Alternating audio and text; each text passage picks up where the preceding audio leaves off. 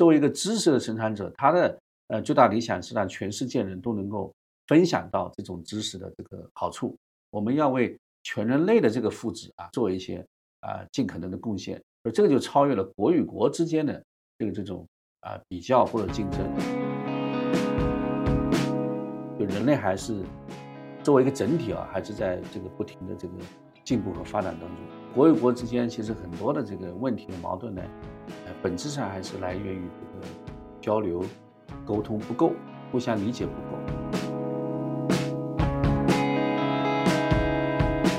那您重新选择一下，会不会做个理科生？呃，应该不会，因为我的出发点我还是喜欢文科的，但是呢，我是从痛点的这个角度去理解科技的。啊，那您的理想状态，您那还是做研究。们是原来在某一个赛道上已经做了若干年，忽然发现，哎，有一个很好的工具，可以让我跑得更快。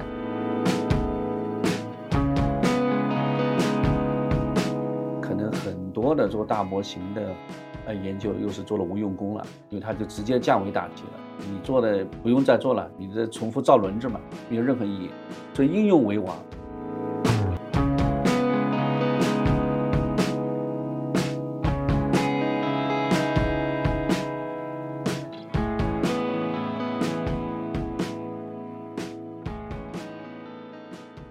大家收听由科技慢慢拍和 AIGC 开放社局联合出品的播客节目。呃，今天我们请到了我们非常重量级的我们的一位嘉宾啊，就是我们的陈丁丁老师。那陈老师先跟各位听友打个招呼。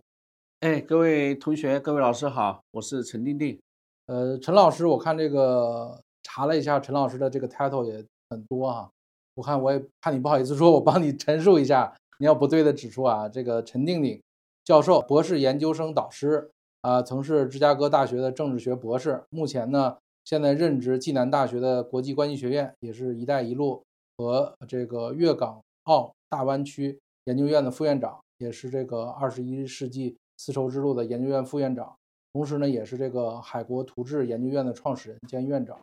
啊，目前呢，我看也在做这个跟技术相关的工作，然后是跟这个 AI、GC 领域、人工智能领域。我看叫海兔科技，对吧？是这样的一个公司。其实呢，我觉得第一个问题呢，我觉得我还是对您的这个个人的经历还是蛮好奇啊，因为我看到您的履历也好啊，您的这个之前的经验也好呢，基本在这个国际关系，然后一些政治研究上，呃，您是怎么呃选择到了人工智能这条路？也请您，请您讲一下这个个人的一些经历吧和一些感悟。这个呃，对，就是说一个，也是一个，我也在这个回顾啊，发现还是有一些这个渊源。那么最重要的一个理由呢，就是我们研究国际问题的，首先碰到的一个最大的困难就是语言。呃，我们通常只是懂一门语言，呃，比如说我就是懂这个英文啊，外文，呃，日语啊，俄罗斯语、西班牙语那些我都不懂。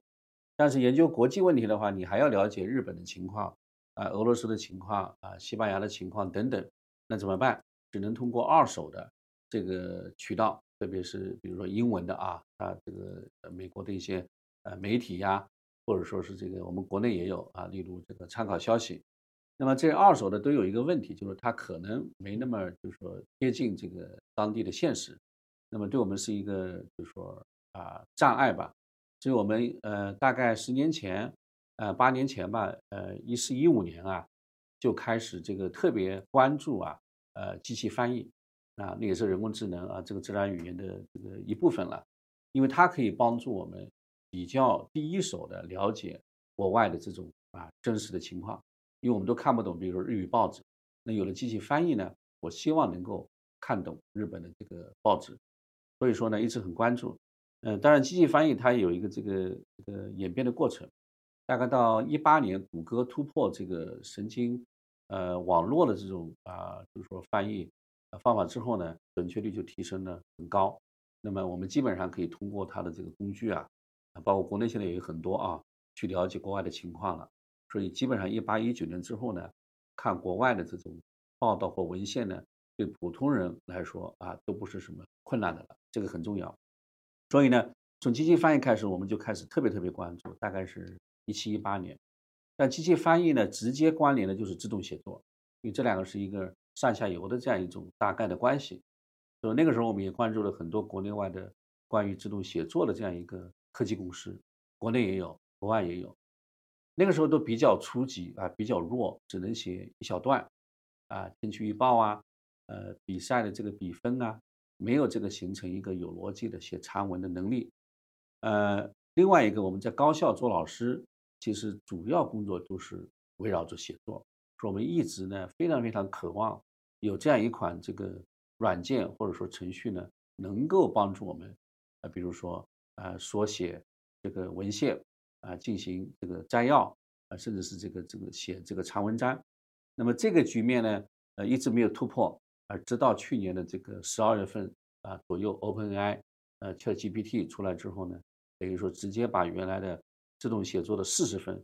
提升到八十分啊，打个比喻，那么突然之间对我们就有非常实用的这样一个价值，也就是我们看到这个对我们自己的工作啊，呃研究啊有很大的这个收获吧。这样的话，一步一步就是等于说是，呃，熟悉这个领域。从我的个人理解呢，我觉得您肯定还是一个对技术比较这个追求，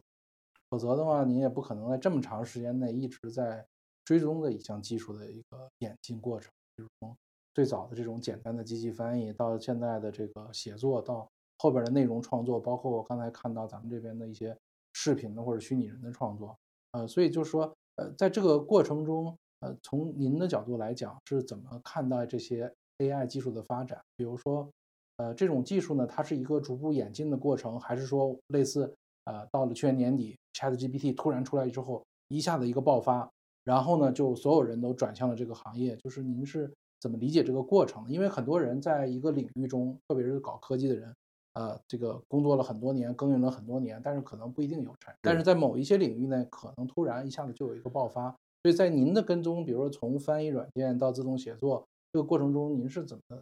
跟踪这个过程啊？对，这是一个特别特别好的问题，因为我自己就过去八年嘛，这两个我们呃有很深的一个感受，就是说，呃，它的确不是一个平均的速度啊，线性发展的这样一个过程，它的确是到了一个比如说呃小的这个高峰，然后又会停滞大概一段时间。然后又重新来一个爆发期，但可能是一个很大的一个发展，呃，就是会有呃高低潮吧，会有这样一个一个节奏感。所以我们也是这个，但是呢，这个节奏感，呃，最近的大概十几年的感受比较明显，好像就是四到五年，甚至是可能呃不到四年，就会有一个某个领域啊，突然有一个高峰式的这样一个爆发。当然我们是文本了，你包括图像啊，包括视频啊。但是呢，因为去年这几个领域可能都集中的爆发了，所以给人感觉有点像这个这个大爆炸一样啊，突然多了很多很多的这个多样性和可能性，所以让大家可能感觉比较这个呃，就是有很多的期待吧，或者说比较兴奋吧。那么对各行各业呢，也在逐步的产生了这样一个这个这个影响啊。所以我作为一个呃从文科出来的，我觉得呃从旁边观察这个还是觉得非常有意思了，就是我们外行啊，但是看觉得。啊，也的确有很多可以可以想象空间可以被打开了。那您重新选择一下，会不会选择做科技行业，做个理科生？呃，应该不会，因为我的出发点我还是喜欢文科的啊。但是呢，我是从痛点的这个角度去理解科技的，因为我们都是科技的使用者。啊，我希望我的现在的痛点，科技可以来，呃，帮忙或者说甚至解决。我是从这个角度，非常实用的角度。因为我写文章太痛苦了，我要读文献太痛苦了，那我希望有这样一个工具，科技的工具来帮我。我对科技本身没有那种有理论上的这个探索兴趣，这可能是一种。所以你一个用户的角度或者使用者的角度去跟踪这个技术。对对对。所以就是说，在未来的整个的在您的人生规划或者职业规划来讲，呃，原来做的一些国际关系的工作呀，或者是在我刚才听到您在深圳的那边的研究，其实也不会停。然后两边是一个呃相辅相成、互相映衬的、互相帮助这样的一个节奏。是的，这是一个理想状态。我也希望就是说科技能够为我们的工作呢来赋能，但是我们的工作呢也可以反过来类似一个产品经理的这样一个角色，对科技提出一些新的要求，告诉他哎应该往哪个方向去这个优化、去完善，来帮忙我们或者跟我们相似的这样一个群体。我们还是一个比较。呃落地的、比较实用的，就是科技是为我们服务的这样一个角度。对，我是觉得您的精力一定这个十分旺盛，否则的话，只是做一家科技公司，做一个产品经理，可能会占用你很长很长的时间。因为大家经常讲科技公司是九九六啊，或者零零七也好，然后您还有精力去回到这个传统行业。但是我是觉得，就是说，在这边的一些的工作，能够如果降低您那边的一些的，比如工作量或者提高一个效率，我觉得这也不失为一种呃非常好的一个方式。对对对，但其实这个不是我这个心目中的理想状态啊。那您的理想状态，您那还是做研究，还是做研？究？对我希望这是一个过渡时期，因为没办法，我得先这个出来做一阵子。那如果有特别合适的啊，就特别懂科技的、懂这个产品的、懂运营的，我希望把这个交给他们。我还是回归到我最感兴趣的，可能还是写书。但是呢，我可以写很多书，可以一年写这个十本书，呃，或者说是。很高质量的书，因为有了这个好的科技助手，因为写书的时候往往是你要很多比较优秀的助手帮你去查文献呐，或者说是一些这个呃火花呀，呃就说思考啊，或者说是呃列大纲啊，那么我们更像是一个指挥官一样，去指定啊什么方向该怎么去做，但是呢得有这个啊机器这样一个助手呢来落实它，那个是我就是作为个人啊最感兴趣的。一件事情，然后我刚才也看到了咱们的产品的这些内容生产的效果啊，这是我的第一个感觉呢，就是说现在用于这块的内容是做娱乐行业，是的，对吧？我们在抖音上的视频啊，公书的文件，但是我是觉得第一次我看到用这个内容来产生一些我们所谓的政治话题或者叫严肃性的话题，对，或者比较正式的话题，我不知道在娱乐内容的产生和这种严肃性内容的话题中产生的话，这个。中间的差别是什么？还是说这个差别其实对技术来说没有差别，更多的是我们幕后的这个人的主要的区别？我不知道这块您有分享？嗯，我是技术外行，但从我的感觉，对机器来说应该是没有区别的。我们都是文本，只不过呢，文本也分不同的细分赛道，有些文本是给做，比如说娱乐、做游戏的来看的。那这个我们感兴趣的文本是给呃老师啊，或者说是比较严肃的。呃，咨询报告啊，这些人看，但其实都是写文字或者说是做图片啊，甚至视频。呃，我我我猜想啊，在机器的眼里，如果说有这样一个眼睛的话，这两个文本是没有区别，可能在它里肯定只有零和一的区别。嗯，那么对于我们来说是有区别。那这个是不是在于之前的呃咱们这边的这个模型的，比如训练的内容或者文档读的文献会更偏重于这些？是的，跟这个也有关系，这就是路径依赖。或者经常说的这个呃 DNA 是吧？你的这个基因是什么？就是说我的基因因为是出生于这个写材料、写报告或者学术，嗯，决定了我不太可能去做娱乐的这个文本生成，因为那个对我太遥远了。对。但是如果说做娱乐或游戏公司或什么，基本上也没办法跨到我们这个赛道，因为它基因不一样，它要跨过来成本会非常非常高。我们也是一样，如果要跨到其他的领域的话。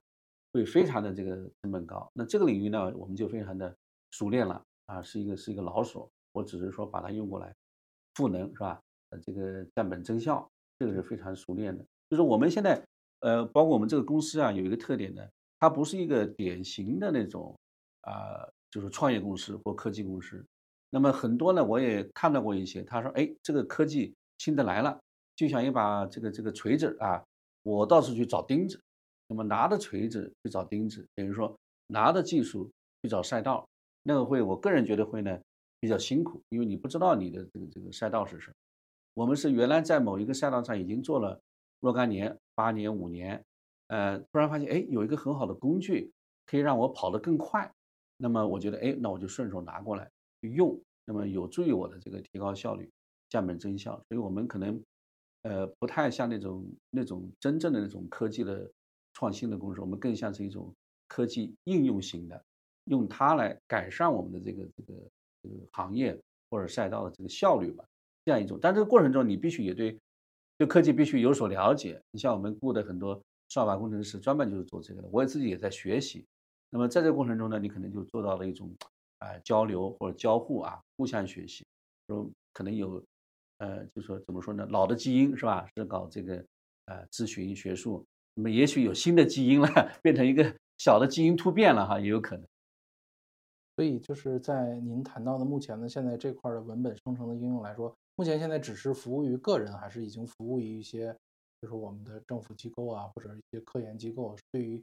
就是 to B 或者 to G 这个行业是已经有一些案例了吗？是的，我们现在产品已经在呃销售，而且感兴趣的还非常多，也在呃逐一的这个落实这个呃订单和合同的这个过程当中，呃客户呢其实有。因为它是一个很大的概念，文本生成，最后你发现呢，呃，你的客户其实呃 G、B、C 都有，因为它是打破了这种界限。因为首先，第一，政府部门有很多的这个材料报告要写，最简单的，比如说领导发言稿，那么作为各级的领导，每天都得参加各类的这个活动，都得发言，那么这就是一个非常高频的，然后呢，这个可能有时候呢，也不会要求太高的这样一个场景。那么这个以前都是秘书们来写，啊，它是有很多的这个类似性的。那么一部分是可以转换成，啊，就是说这个机器助手呢可以提供一些思路或者啊相关的啊。那么这是 G 端，那么 B 端就不用说了。我们所有的这个任何的企业，无论是大小，啊，央企也好，中小微企业也好，都有秘书，对吧？那么就是这个企业领导人的秘书。那秘书经常干的一些活呢，高频的就是啊回邮件呐，写通知啊，做方案啊。都是围绕着这个文字来进行的，所以这块也是呃跑不掉的。当然还有其他的更加呃比较高一点的了，就是比如说呃市场分析啊，呃咨询报告啊，呃财务分析啊，投资顾问呢也都是围绕着写文本。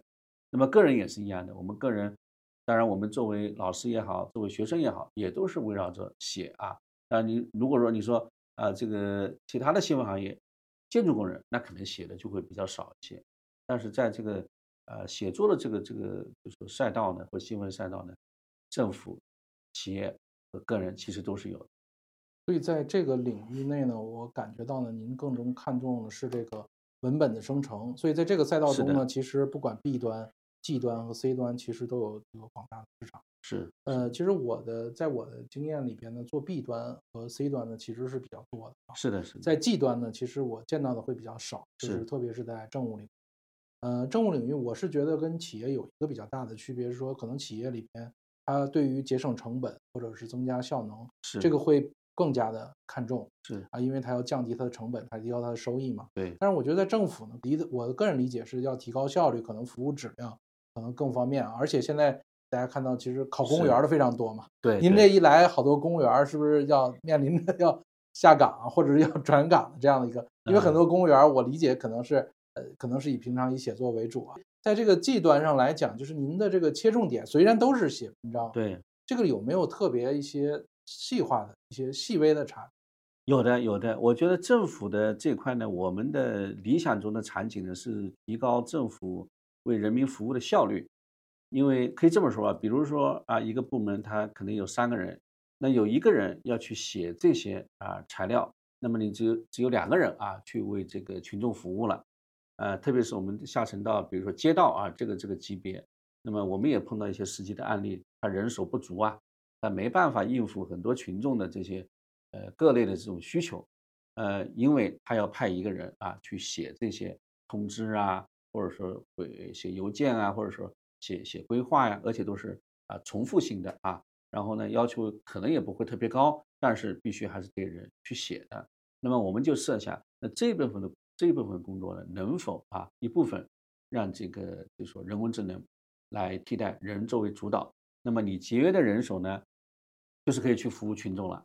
是不是？因为你人手永远是不够的，所以其实它解放的呢，不是让你去失业，而是让你去这个呃应付可能就是说啊管理更加有挑战性的啊这些问题。那么这个我相信这个世界上每个政府都是觉得缺人手的。所以呢，你把这个人力节约出来了，就可以去提高你这个政府为社会、为这个群众服务的这个效率。这是我们的一个一个设想的比较理想的场景。对，所以这个背后其实好像也类似涉及到会有一个政府职能的转型啊，是的，组织的转型、人员的调整、人员的配给。所以这个我感觉就是人工智能出来之后呢，它其实也是一个系统，它不是一个没错单纯技术上的一个能力。对。呃，但是我是觉得大模型呢，它有一些它自己的一些弊端啊，是的，啊，当然这个联网这个问题，待会儿我们再去聊啊。就是说大模型呢，很多产出了一些它的更像是我们叫做套话也好，或者叫我们叫片儿汤话呀，或者是叫官腔啊，或者是没错，在这个里面，就是说我们是想这个生成一些高质量的文本，那这里边呢，可能它本身产出的更多是一些套路性的啊，一些重复性的，一些没有想法的。那这些文本的本身的意义，对于政府行业到底它的这种价值大不大，或者是在这里边要做什么样的其他工作，能把这个局面扭转？对，呃，您听到这个问题呢，是一个非常重要的问题。呃，当然了，我们现在看到这些版本，呃，可以说还是一点零版本，嗯所以它有很多的这个不完善，呃，不完美的地方，这个也可以理解。呃，如果按照这个这个事物发展的这个规律啊，可能到了这个二点零、啊三点零甚至更高，这些问题呢会逐步逐步的解决。其中的一个方案，呃，就是我们刚刚这个也聊到过的，就是通过这个外挂这种知识库啊，本地知识库的这种方式呢，能够啊让这个大模型呢回答啊只限于这个知识库里面的这个知识，那它不会就是说像跑火车一样，呃想回答什么，呃就回答什么，咱们会给它限定这个范围，就是说，哎，关于某个问题，你的答案生成是吧，只能来源于我给你的这个数据库，那基本上锁定了，它不会乱说啊，就是当然可能不一定完美，但是基本上可以达到百分之九十的这样一个精确度，因为你的这个答案来源就是我规定的这个数据库，跑不出去，呃，这是一种方式啊。当然还有其他方式，可能大模型可能通过呃进一步的这个完善提升呢，它本身的这个呃也能够读懂我们想呃提的问题的真正的这样一个含义吧。反正办法还是有嗯呃好几种吧，嗯但都在这个逐步的这个完善的过程当中。对呃，我觉得在弊端呢，就是说，其实，在大模型里边呢，经常会谈到一个叫做人类对齐的问题，是是就是这个。但是呢，我是觉得可能在政治或者是我们在政府行业，是不是还有一个叫思想意识或者大家的政治修养要对齐的问题？所以这块儿呢，我不知道，因为在在呃 OpenAI 的大模型里边，它是用用了 RFHRF，就是嗯，就是基于这种强化学习的反馈，是来去做到这种这个人类对齐，就是要确保你是符合人类的价值观的。比如说，在我们这个领域呢，是不是也会涉及到一些强化学习的内容？因为刚才我看到了，咱们把文档放进之后，嗯后面有不管是清洗也好，是训练也好，那这里边会不会有要人，比如对它进行一些标识、强化训练？而且呢，我相信这些人那应该是具有政治素养，或者大家应该是里是一样的人。所以这个环节，我不知道在咱们的这个整个的体系内是也有这样的环节。会有的，会有的。我们可能也有两个不同的环节，一个就是说通过人的这种就是说监督啊，这是一种，就是说它生成之后呢，我们去让专家啊，我们叫专家，专家来审核，让它对齐，这是一种。那么第二种呢，其实还是用机器来审核，等于说是你让这个三个不同的这个机器模型分别去写同样的题目，同时呢，第四个机器作为一个裁判来评判这三个不同的这个答案哪个更好。当然，它已经是被提前训练过的，训练的有点像我们人类的这种价值观。当然，这个就是节约我们的这个时间和这个劳动力了。那么第四个机器作为裁判，去评判其他三个机器写的东西，然后再把里面最好的这个反馈给我们的这个这个最后的用户，也是一种办法。所以，任何人类要去干的事情呢，其实未来都可以部分的让机器来干，就人类去监督，也可以变成机器监督机器，但这里面肯定有个优化的过程。所以就是，嗯，感觉上其实我们像人在教育一个学生一样，是吧？让他去学会。没错，其实呢，那你这边我们刚才听到的是说，请一个机器老师是或者几个学生比一比，然后最后让老师做一下评判。其实这是提高了老师的效率。是的，这是的，是的。所以在这个过程中呢，我是觉得，就说大模型我们可以看到，在这个方方面面啊，不管是说我们的内容生成，其实在呃传统的很多研发过程中也有很多改变。比如说以前，呃，比如政府行业啊，呃，比如说我们要写业务需求，然后有厂商来去分析，然后做设计，然后来去开发、测试、部署、投产。而现在呢，我看到的可能是我们是要，比如说我们有我们的基础大模型，然后我们要人工的训练。其实在这个过程中呢，我不知道从您的经验来看，就是说和传统的整个的实施过程这个的改变对于政府行业或者我们这种 B 端的企业是容易改变的吗？因为大家其实很多的做事方法，呃，可能已经形成惯性了。那这个在这个模型向下，在这个领域向下，比如说我们需要人去监督，那可能需要一些比如政府的人自己要出来做这个专家，因为可能有些外部的人是很难做的啊。就像企业里边有企业的人最懂自己的人才能他去训练，而不是说我像我以前写个需求他就能做到。所以在这块呢，您觉得就是说，呃，经过前一阵的沟通也好啊，这个工作也好，有没有什么呃变化，或者是推动的难度？呃，这里面有两个层面。第一个呢，就是从政府或企业的这种需求来说呢，他们是有比较迫切的这个需求，希望能够呃，就是提高效率啊，减轻他们特别是重复性的这样一个活动的这样一个呃，就说频率吧或者强度。呃，需求是有的，但不是所有的工作场景他都希望啊，就让机器来做，这是肯定的。那第二个呢，就是说，它这个呃，慢慢的这个渗透率的过程吧，可能还是一个比较漫长的过程，因为大家会有很多很多的考虑，包括这个伦理呀，包括这个潜在带来的不可知的社会影响，现在也是一个大家讨论的一个问题，因为毕竟大家可能会有其他的忧虑，我们现在。比如说吧，这个社会一些失业率其实已经蛮高了，我们也看到某些行业的这个领域呢，已经可能因为人工智能的呃提升啊，也开始裁员，那么这个也会让大家比较就是说去去有些顾虑吧，或去再思考。所以这些呢，我觉得两个有点矛盾啊，一方面我们希望它提高效率，但一方面呢也担心这种啊，如果提高的过快，那么对我们会带来什么样的影响？包括我们在学术界的老师也是一样的，我们希望他成为我的助手啊，帮我来这个呃，就说提升我的这个写作的效率。但是我们也会想，如果他万一哪一天是吧，写的东西都比我好了，那我们就会觉得 那我应该短期不对。但是这个 不好说啊，就是这个据说 GPT Five 年底是吧，可能就要这个推出来，或者说是内部测试。那如果说按照这样一种目前的这个发展的趋势，它应该比四。还要厉害很多，那么四已经很厉害了，那么五我都不敢想象会有这个，甚至说这个 AGI 的这个某某种功能。然后你再看这个美国的 Elon Musk 那个人形机器人的这个进展，包括呃最近谷歌啊，你们也推了啊，谷歌这个那个机器那个分辨所有的这些物品也好，它可以推理啊啊，比如说它你你不说恐龙，你说已经灭绝的动物，它能够从桌子上准确的选恐龙出来。那这个推理能力是蛮恐怖的，那这个已经到了这一步了，那接下来六个月、一年能到什么地步，其实谁也不知道。但是呢，你一定，如果你想这个问题的话，你就会想到，哎，有另外一个可能性，它可能发展的比较快。那这还是一年的，如果在五年呢、八年呢、十年呢，我们都还很年轻，是吧？你想的话，这个看你啊，有的乐观，有的悲观，但是个新世界到来。对其实我倒想到的是说，因为您还有个身份是在呃做这家创业公司，其实渗透率慢呢，或者这个发展慢呢，其实对于公司的盈利会有很大的压力。其实如呃如果说它渗透率很快，可能整个社会的财富水平急剧的快速的上升，对大家来说都没有压力了。那个时候你不需要赚钱了，因为它社会财富和生产的这个东西呢，已经足够足够足够支持每一个人了。就那个时候财富没有任何意义了，就你想要的基本上。都有了，有点类似今天的房地产。全国人民就是说，如果说这个不谈分配的问题哈，每个人平均大概都有大概四十平到五十平的这个居住面积，那是够的了。所以以后也可能出现这个产能过剩的情况。对我们来说，这个已经我觉得是，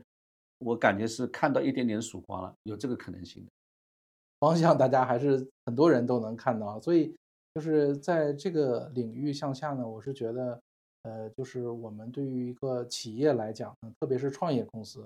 呃，如果在一个上升期呢，我觉得很多事情是很好做的，包括拿到投资啊。其实我觉得现在的可能经济是一个偏下行的这样的时间点。是，其实对于创业的这些我们的这个朋友来讲，其实压力现在也很大。是，所以我觉得您在今天这个时点能够去做一个这个领域，我觉得勇气也是非常可嘉。啊，我们也是这个。呃，怎么说呢？有一定的不确定性嘛。但我们选择了这个用技术来这个赋能，去拥抱这种不确定性，就是宏观环境的确是不太理想，这个大家都感受到了。但是从一个比较微观的层面，看到这些技术的这个突破与发展，还是感受到非常有意思的。对，就是刚才您也谈到，我看您也非常关注于国外的一些产品的最新的进展，因为您也是研究国际关系的。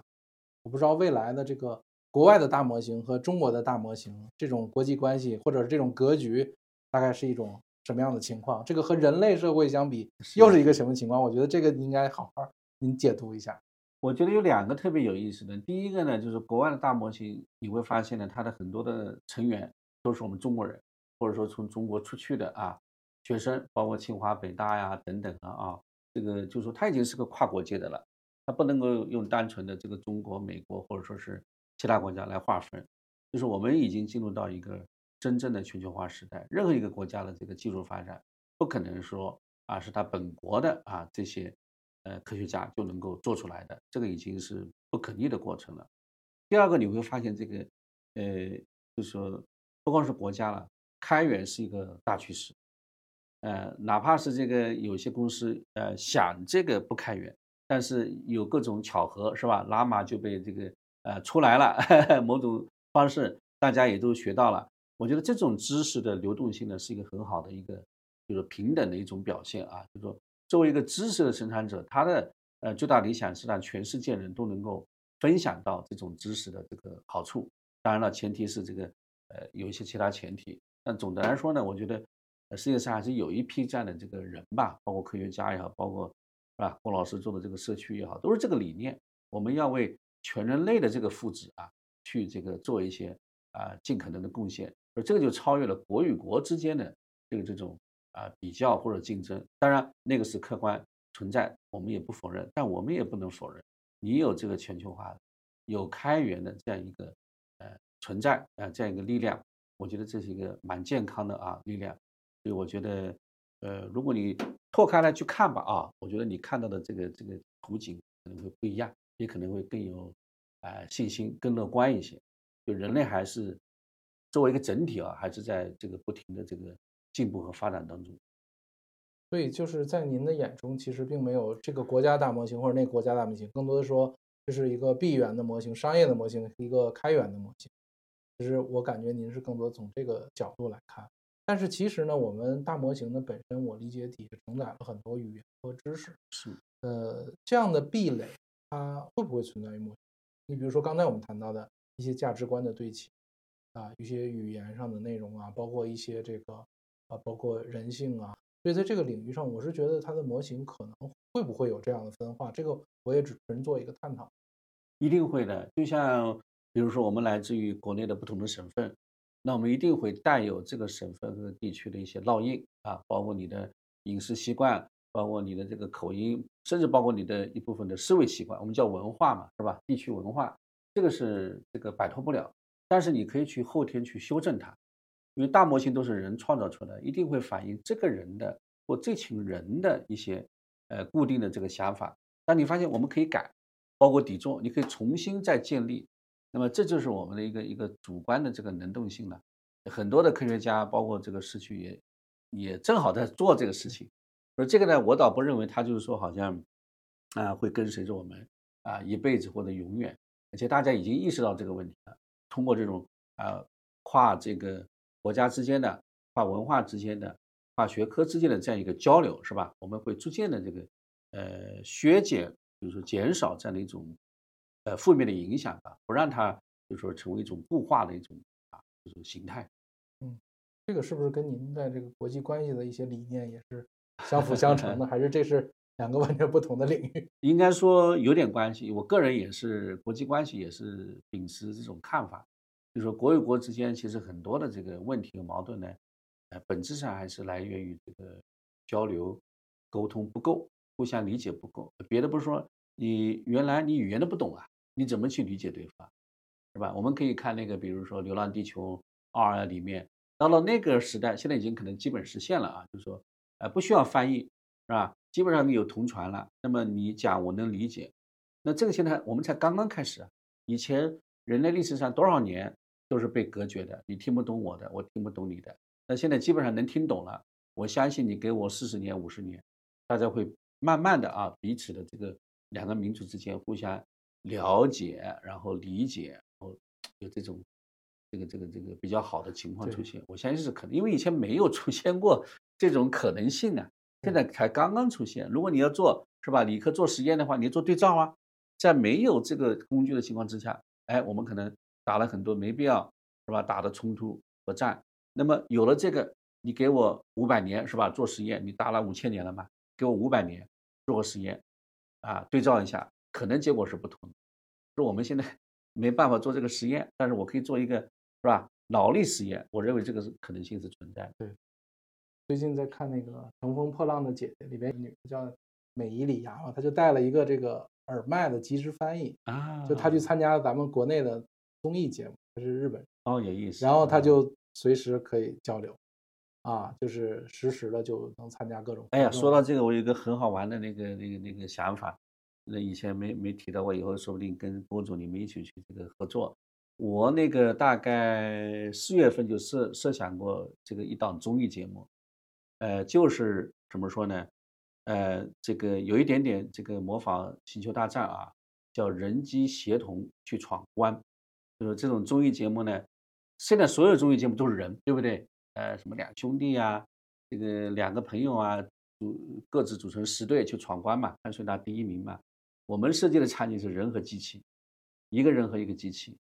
啊，或一个人和一种大模型。现在不是有八十种大模型吗？对。那我想挑十个大模型出来，咱们十个人，哎，你随便选一个大模型，然后呢，让你放到一个荒岛上，看你能不能出来。那你不能依靠你的呃通常的人类朋友了，只能用这个大模型帮你了。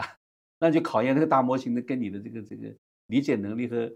呃协同能力了。呃，我觉得这个是未来吧。您这想法非常好。我记得在互联网的早期也有一档综艺节目，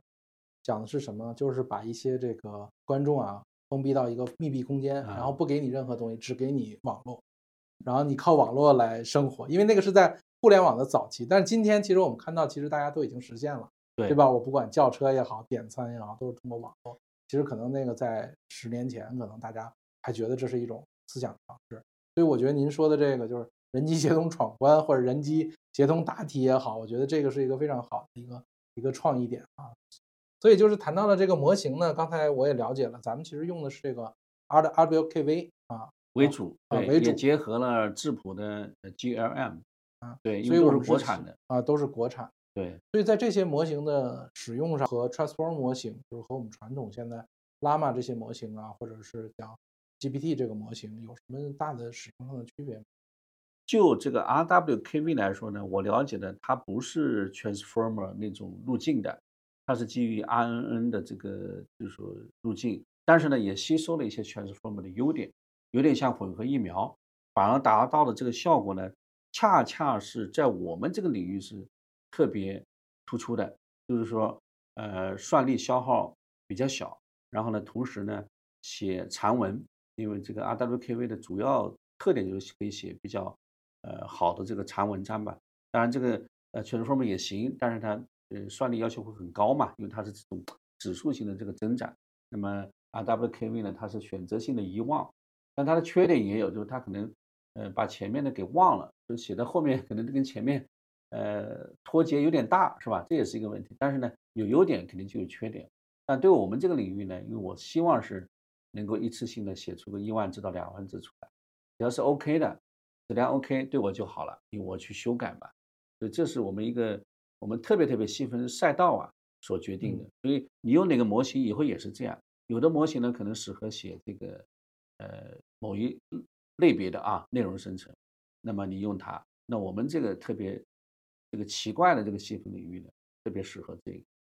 当然，未来是不是会打通，我们也呃不知道，有这个可能性。但目前来说呢，这是我们选的一个主要理由，就算力消耗比较少，国产，然后可以专注于这个产文产报告。对，我觉得您想的这三点是非常好的点啊，就是说这个确实也是我们很多的一些科技从业者，我们在选择一项技术要考虑到自己的应用的特长啊。其实很多的，比如说我们在做一些人机交互或者智能营销的场面，它可能需要来来回回的交互，所以它是多次，它要记住它的上下文。是，但是呢，咱们从咱们目前的应用场景来看，更希望它是一次性的给我很多的内容产出。对这样的话呢，我并不是需要可能呃很久以前的一些记忆的内容，所以这个。然后另外呢，我是觉得就是说咱们也切中了一个可能咱们国内目前的要害，就是咱们能够呃以国产化的，能以这种互联网以算力小的这种方式来去满足我们的业务要求。所以在这种情况下，就是说我看到咱们其实是一个能够独立部署的。是的，所以对这个独立部署的，我们姑且认为它是一个硬件和软件混合的这样的一台机器，对对吧？对。然后在这样的机器上，大概的整个的，比如说算力的配置啊，或者是它的运算性能啊，或者它支持的用户数啊，这个大概是一个什么样的一个情况？那么首先算力的这个需求呢，我们现在就是单接单卡啊，用 GPU 跑，就是游戏这种卡都可以跑。那么未来呢，还可以进一步的呃下降，用 CPU 好像也都行了，甚至那个现在到手机端也行，就手机端不联网也能跑，但是就是出字啊速度会比较慢，那这个就是限制了一些功能。呃，所以呢，呃，单机单卡它可能可以同时支持若干个用户吧，同时用，但也不会太多，因为它这个算力就那么大，呃，所以可能支持三到五个用户吧，可能同时再多的话可能就要爆掉了。那刚才您讲的那个它的性能的一些，主要是它不是它的训练要，是它的使用时的。对对对对，那它的训练应该是更高单独的分开的，分开的，那嗯还是要跟英伟达 那啊，种，对呃，最好有一万张卡呀。但我们是使用级别，对对，训练是分开的，啊你，还是要到大的，因为大模型训练你是必须有算力要求的。对，其实就是是一谈大模型，咱们就会谈到几方面，一个是算法，就是刚才的是的是模型咱们谈到另外一块就是算力。因为对在国内目前现在算力也是比较紧张所以是的所以在在我们的训练上可能也需要消耗很多的是的，GPU 训练就去租吧，啊，就租算租，现在的方式是去租，对，啊去租，啊，所以从这个目前的这种情况下呢，如果我们是独立部署的，比如说我们部署到一个企业的内部，是，但是呢，我也理解到这种部署方式呢，它有它的缺点。是啊，比如说我们在一些获取我们最新的一些知识，比如说我们最新国际上发生了一些什么情况啊，引用一些最新的论文，那这个层面相对来说，它的单机版或者这种非联网版就会有它的弊端。那是这个问题我们是怎么考虑或者解决？通常呢，我会觉得有这样一个场景，比如说我有两台这个这个电脑，一左一右，左边是我们的不联网的，物理隔绝，永远不联网，为了保证它的隐私安全；右边是联网的，但我可以从它那里下载拷这个你要更新的资料，希望不要太大啊，那么用光盘或者 U 盘传到这个我们这个不联网的这里面，呃，这是一种方式。第二种就是说，如果半年一年我把整个硬盘都给换掉。那么也是可以的，因为它比较大嘛，你就可以承载的这个量就比较大。你用光盘、U 盘，毕竟一次能够传的可能有一定的这个限度嘛。呃，这个可以解决大部分的一些场景，但有些肯定还是不能解决。那那个背后的核心，你怎么去呃平衡你的隐私保护、安全性跟这个便捷性？那这这里面没有完美的这个答案，只有一个比较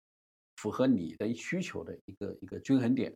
呃，如果说一一般的中小微企业，我没有太多的所谓的商业保密的这样一个顾虑的话，那我完全可以，我们也提供，呃，或者说 RWKV 也提供联网版，是吧？你可以用那个版本，没必要去去那个呃单机啊，或者说不联网。但是如果你这方面考虑是对你来说很重要的话，或者说你两个都有吧，那这样的话比较，呃，我相信每个企业都有它的这个，比如说核心的财务数据啊，它不希望。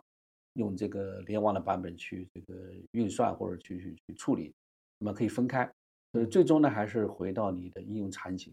你来做一个安全性跟这个便捷性的这样一个综合考虑，再去选择合适你这样一个配置。对，其实现在在很多的，比如说金融机构啊或者政府机构，其实它也存在大量的这样的模式。对，就一部分就是互联网。是的，是的。啊，一部分可能弄一些上网的电脑上网，对，都有一个保密室，保密室，对吧？对啊，所以对于这种文件的安全性啊，非常有考虑。所以就是说，呃，我其实如果是单纯的两台机器拷贝，这可能是比较一个传统的一种方式哈。那其实我对第二种模式我还比较感兴趣，就是说，其实呢，如果是您这边可以训练好一些新的，然后我们通过呃换硬盘或者是更新软件的方式，然后让我们的用户得到这样的升级，那其实这是一个后续的持续的服务的过程。是的，是的。啊，所以这个服务的过程是。呃，可以维系很长时间的，或者我们跟企业能建立这种粘性，对，时间会是的，慢慢的去打磨这样的内容。有点像十几年前，比如 Windows 升级，都是寄个光盘嘛，你就是塞进去，然后再升级。后来才是吧，这个上升到了这个直接下载就行。对呃，那这个在我们这个工作中呢，其实我们也会涉及到一些一些保密的内容，特别是在一些政府企一些密文，是其实它会涉及到一些权限的问题。你比如这个文件，大模型能读吗？嗯，或者我这个用户用这个大模型能读吗？嗯或者大模型的产出，我这个用户能不能去读？嗯所以在这个维度上，因为一旦我们谈到了 B 端或 G 端的应用，嗯就这个问题是很难避免。嗯，这个不像 C 端的应用场景。是所以在这个层面，您这边的思考，呃，如果这个层面就是说它的这个物理隔绝的优优势就出来了，因为就是说这个只有用户本人才能够这个接触，我们作为这个比如说提供方，我也接触不到。就一旦到了用户手里，因为它是物理隔绝的，那大模型也不可能说把你的资料学了再上传到这个云端，都在用户手里，啊，我们是接触不到的，全部都给隔绝了。当然，我们会教会用户怎么去用啊，怎么去跟这个模型，比如说甚至是微调等等等等啊，教他。但是呢，最终的使用权全部在用户那边，啊，只要到了他那里，就是完全跟外界隔绝的。这是我们希望的啊，就是因为你提到这种场景是对保密要求比较高的了。对。那这个就是说，目前来说只有这个解决办法，当然也有其他的这个听说解决方案，通过加密啊，嗯啊，你在云端进行这个就是单向加密是吧？就是我我我我回来的那肯定没问题，但我我出去的我那个把它已经加密了，就是你外面的你读不到，或者说你只能用啊，但你读不出来，有点像黑箱处理一样。那我因为这块我也只是听说一些啊探索吧，也也是一种方案，这个取决于，呃，当然那个可能又涉及到这个加密跟解密之间的这个博弈了，看谁更厉害了。所以就是在这个领域内，确实有很多问题也是需要解决是，啊。我想随着这个时间的进展，那可能我觉得很多在某些专业领域的一些公司，或者做跟大模型相关的一些专业公司，它可能跳出来，比如做安全的，是是是吧？它可能专门为大模型做一些安全的匹配的工具啊，像我们传统的加解密，它其实也不是传统的应用厂商做的，嗯，嗯其实也是专门的没错个安全公司做的。嗯所以就说，呃，其实刚才我们谈了大模型的算力，然后谈了模型，呃，其实最后呢，可能可能聊一聊就是关于数据的问题，因为刚才我看到，其实我们对于一些政府或者行业的数据，如果我们是公开的一些数据，我们嗯。可能网上还能获取。您刚才看到的，比如深圳市的一些对整个建设情况，但是其实我也看到很多的数据，它来自于很多企业的内部。是的，这个内部呢，可能我理解又会被分成两部分，一种是说我们已经被结构化的数据，就是它已经变成一个文档，能够被读取。对，其实还有一些文档呢，可能是来自于一些，比如说红头文件或者一些内部资料，嗯嗯甚至嗯它可能都是一些纸质的，需要重新做呃 PDF 扫描，然后再去处理。所以在这个过程中，会不会遇到很多阻力，或者我们怎么去收集或者采集这些数据？我们这边有没有什么好思路，就是怎么去做好训练？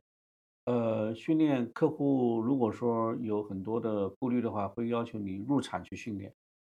就是工程师你到他的这个工作单位，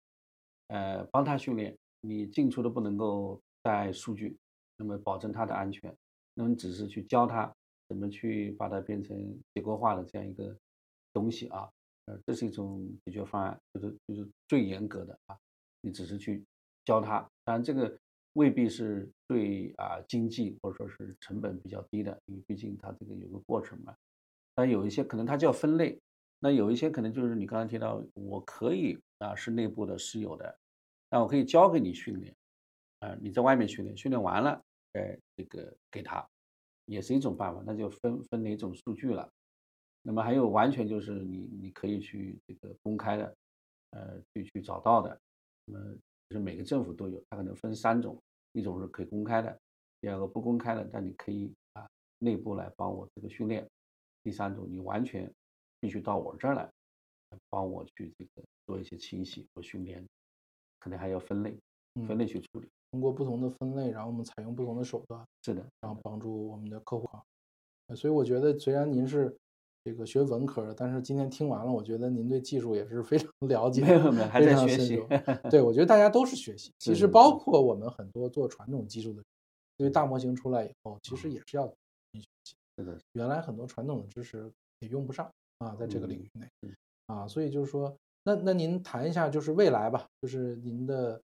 AIGC 这块的应用，或者您的这个产品啊，下一波的计划。或者是哪怕我们不能讲太久，比如说我们讲到今年年底，大概是一个什么样的思路和策略？因为世界确实变化太快，我们有时候不能讲太远。对对，这个太重要了。嗯，这个从去年十二月开始到现在，感觉已经活了好几年了，这个变化超出我们呃估计所有人的一些想象吧。所以只能说到年底。年底的话，如果说啊，这个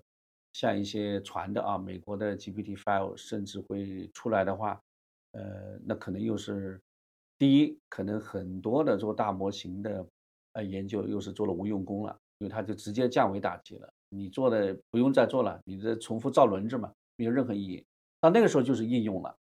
啊，所以应用为王。我我但是我也作为外行，我还是认同一些这个专家的看法，大模型本身就是说不值得去投资，不值得去研究，因为好几个原因。第一，你没那个财力，没那个算力。是吧？你也研究不出来。第二，你去研究呢，别人已经领先了一百步了，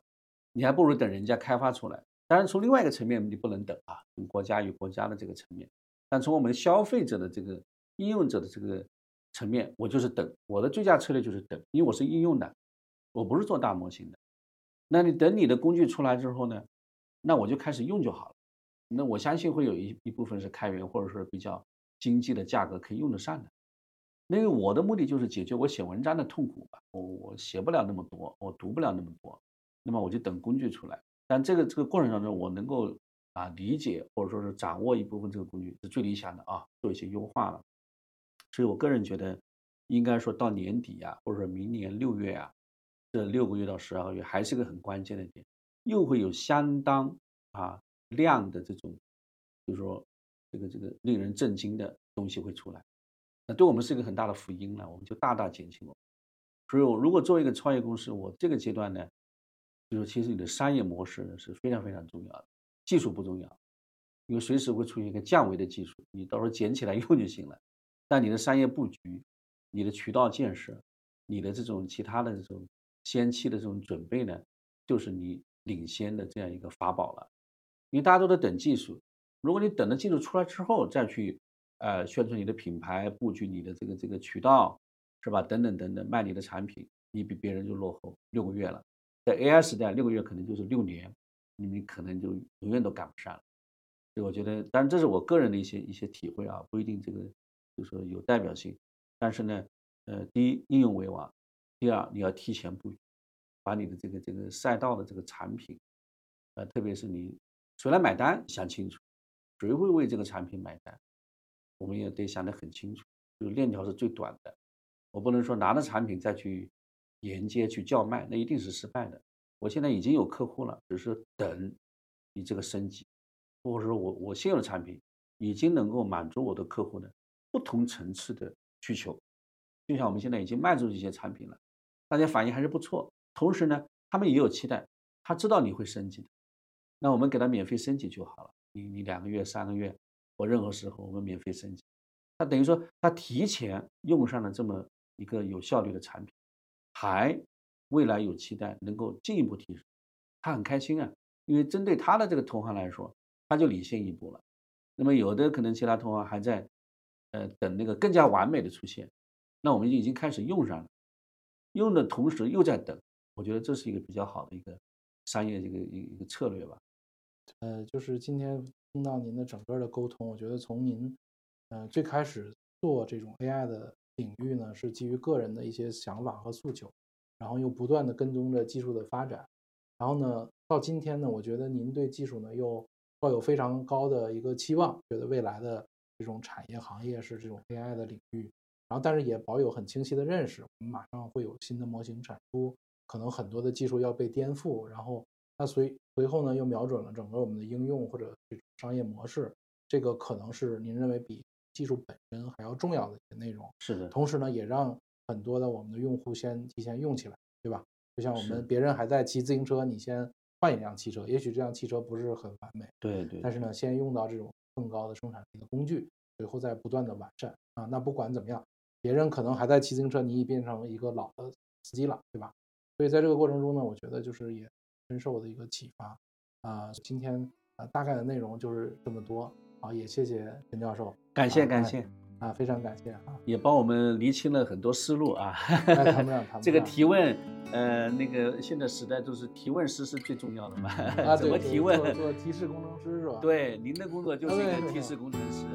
我我只是说我问题提出来了，答案基对本上也是个人的大概。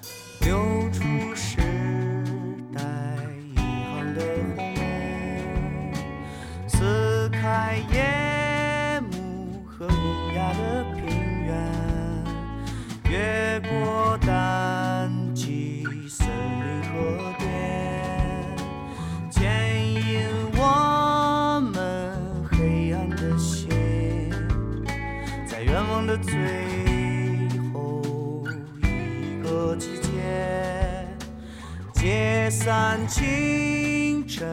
还有黄昏，在愿望的最